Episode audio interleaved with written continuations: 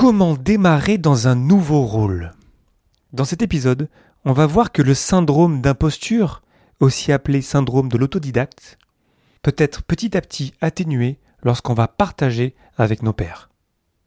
Le podcast Agile, épisode 278. N'hésite pas à t'abonner pour ne pas rater les prochains et à le partager autour de toi. Je t'invite à me partager des retours directement dans mon serveur Discord, dont tu trouveras le lien d'invitation dans la description de l'épisode. Je continue cette série sur le coaching que j'ai commencé il y a de ça 3-4 euh, épisodes maintenant. Et dans l'épisode de la semaine dernière, je parlais du coaching agile et j'ai très vite mentionné le syndrome de l'imposteur.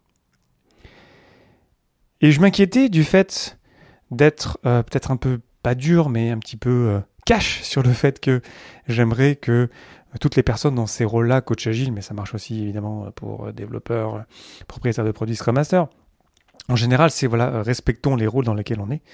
Mais à la fois, je me suis dit que lorsqu'on commence dans ces rôles-là, qu'on est par exemple en train de devenir propriétaire de produit ou Scrum Master alors qu'on était chef de projet ou project manager avant, c'est tout un voyage et le syndrome d'imposture joue à fond parce que on est hors de notre zone de confort.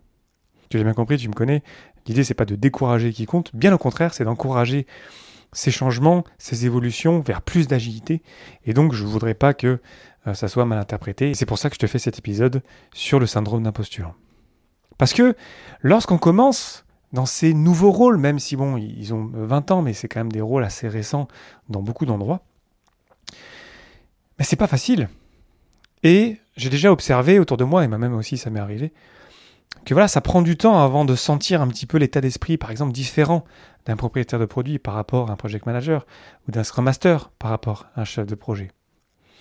Et en tant que mentor de plusieurs euh, personnes, je vois cet effet de, je vois des personnes qui, qui, sont pas sûres euh, d'elles-mêmes, qui ont peur de faire des choses, qui ont peur d'être démasquées à tout moment, qui pourtant ont de très belles réussites et qui l'attribuent aux conditions externes. C'est donc la définition du syndrome d'imposture, c'est cette idée que on a peur d'être démasqué, on a peur de ne pas être au niveau, on a un sentiment d'illégitimité qui est très fort, et souvent on y met beaucoup d'efforts à faire bien les choses. Souvent les personnes qui en souffrent surpréparent et surtravaillent pour être sûres finalement de réussir. Et justement lorsqu'elles réussissent, elles attribuent leur succès, pas à leur travail, mais aux facteurs externes, aux autres personnes, à la chance, etc. Et du coup, on se retrouve dans un cercle vicieux de voilà, on, se surprépare, on, prépare beaucoup, et puis notre confiance en nous ne grandit pas, et on a toujours peur d'être démasqué. Donc c'est terrible, en vrai, comme syndrome, parce que euh, c'est dur de vivre ça. Et c'est pas agréable. Alors qu'est-ce qu'on peut faire si on souffre d'un tel syndrome et comment est-ce que précisément dans nos rôles de propriétaire de produits, de Scrum Master, de coach agile, dans, ces rôles-là où on essaie de penser un peu différemment, de travailler différemment, où il y a un état d'esprit différent, vers plus d'agilité, comment est-ce qu'on pourrait éventuellement s'en débarrasser? La première chose qui me semble extrêmement importante, qui va être très liée aux valeurs agiles, c'est de ne jamais rester seul avec ses problèmes, avec ses challenges. C'est beaucoup ce que j'ai dit dans l'épisode précédent et l'épisode encore précédemment.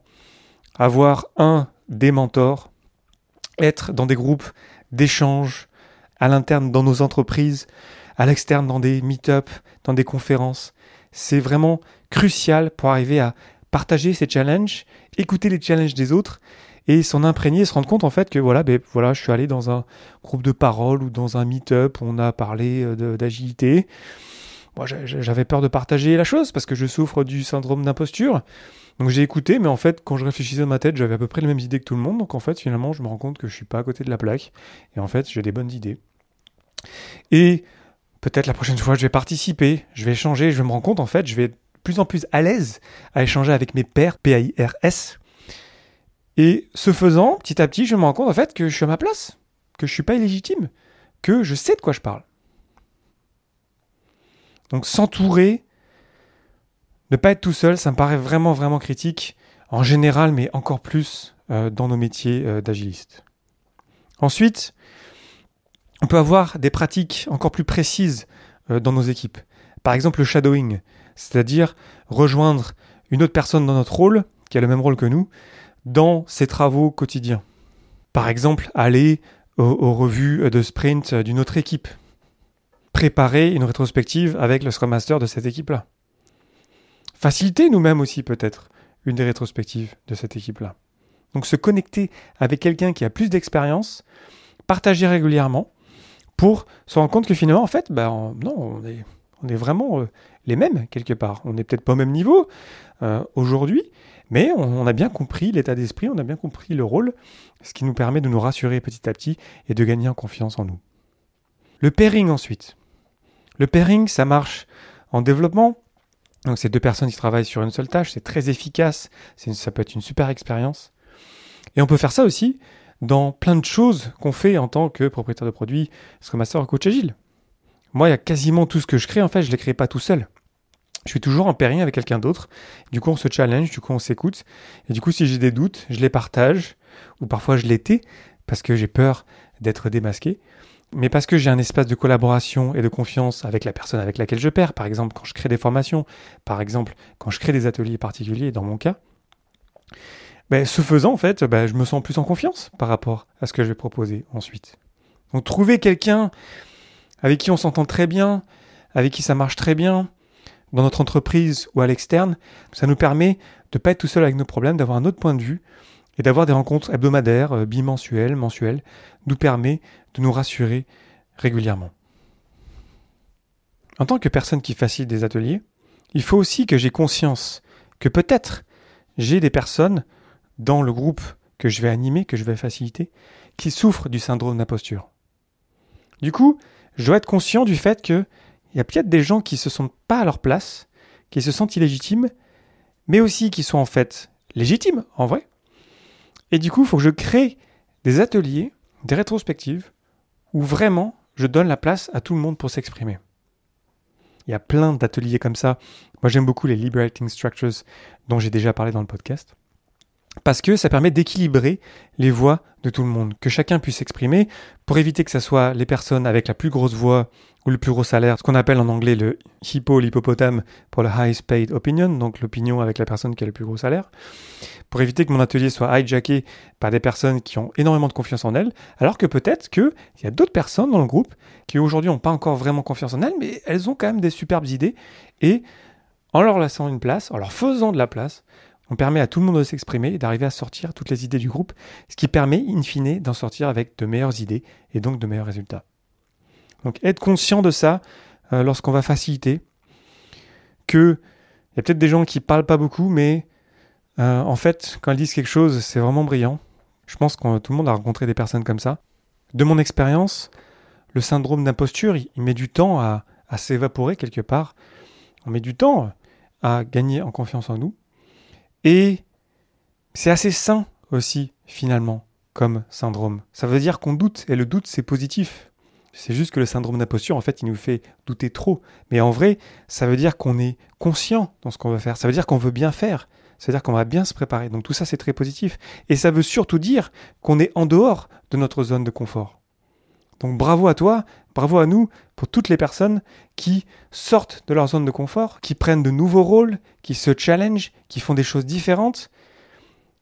De fait, en faisant ça, ben, c'est un petit peu inconfortable, on ne se sent pas forcément euh, légitime, on n'a pas encore confiance en nous, on n'a pas encore suffisamment d'expérience, suffisamment de données pour sentir qu'on est vraiment en train de faire du bon travail. Mais tout ça, c'est beau en fait, de se rendre compte que on veut faire la bonne chose, qu'on est en train de grandir, et que si, comme je te le disais, on fait ça avec d'autres personnes, dans des comités de pratique, dans des communautés de passion, lorsqu'on est connecté à des pairs qui ont plus d'expérience que nous, lorsqu'on a un ou des mentors, on n'est plus tout seul, déjà. Et on progresse comme ça, et on se rassure, puis on avance petit à petit. Et ensuite, parce que on est des agilistes, alors on comprend que oui, la réussite de n'importe quel projet, de n'importe quel produit qu'on crée n'est jamais une réussite individuelle, c'est toujours une réussite collective. Mais si on fait partie de ce groupe qui a créé ce produit, qui a fait avancer ce projet, ben alors on fait partie du succès. Et d'être fier de ça, de célébrer ensemble aussi, ça me paraît aussi important pour se dire merci, pour se dire bravo, pour dire merci que tu as fait ci, merci que tu as fait ça. Donc faire de la place à l'appréciation, faire de la place à la célébration, ça permet souvent, de mon expérience à la fin des projets où ça a été un peu dur, où on s'est challengé, voilà, on a livré, c'est derrière nous, on célèbre. Et là, qu'on est en train de prendre l'apéro, en train d'échanger avec l'équipe, j'ai souvent vu des gens qui se disaient merci, qui disaient ouais, on y est arrivé, c'est cool, merci pour ce que tu as fait ci, merci pour ce que tu as fait ça. Et lorsqu'on va multiplier ces espaces d'échange, de partage, d'appréciation, de célébration, on va partager la confiance, on va partager des retours, et on va toutes et tous grandir en confiance dans ce qu'on fait. Donc faire de la place à la célébration, faire de la place à l'appréciation dans nos rétrospectives, dans des espaces même dédiés à ça, pour se dire merci, pour se dire bravo, ça va permettre à tout le monde de grandir en confiance, de progresser ensemble, de se challenger et d'avoir un petit peu plus de confiance en nous pour le prochain projet, pour le prochain produit qu'on va construire ensemble. Le syndrome d'imposture a été révélé en 1978 dans une étude de Pauline Rose Clance et Suzanne Imes auprès de cadres dirigeantes. Tout le monde peut en souffrir. Il y a des études qui tentent à prouver que 70% des personnes en souffrent. Travailler sur soi, travailler sa confiance en soi, en parler avec son psychologue, avec son mentor, avec son coach, ça va nous permettre déjà de mettre des mots dessus, de déterminer éventuellement des actions pour euh, s'en débarrasser petit à petit. C'est très sérieux comme syndrome, et lorsqu'on s'en rend compte qu'en fait euh, on faisait la bonne chose, qu'en fait euh, ce qu'on a fait, les réussites dont on est responsable, on, est vraiment responsable, c'était pas la chance, c'était pas les autres, non, c'était mon travail. C'est une réalisation vraiment fabuleuse en fait, de se rendre compte que, en fait, non, on est bon dans ce qu'on fait. Ça prend du temps, c'est pas magique. C'est beaucoup plus facile de faire ça, comme je te le disais, lorsqu'on est bien entouré. Et c'est un signe de croissance, c'est un signe qu'on est en train de se challenger. Donc n'oublions pas aussi euh, de euh, nous applaudir nous-mêmes, de nous taper dans le dos. Donc si je me sens dans cet état, c'est peut-être aussi parce que je suis en train vraiment de me dépasser, et que si j'en souffre, c'est que je suis en train de grandir, ce qui est beau en soi. Je te mets quelques liens dans la description de l'épisode. Euh, le syndrome d'imposture, il y a beaucoup de littérature sur le sujet. J'ai essayé de te faire un épisode qui se basait donc voilà, sur, sur la science et sur euh, de la psychologie, même si évidemment je ne suis pas psychologue, donc je t'invite à faire tes propres recherches et à te renseigner sur le sujet si jamais ça t'a intéressé. Je t'invite à partager des retours dans mon serveur Discord et à me laisser plein d'étoiles dans ton application de podcast préférée en espérant que cet épisode t'a été utile. Je te remercie infiniment pour ton attention et tes réactions. C'était Léo Daven pour le podcast Agile et je te souhaite une belle journée et une belle soirée.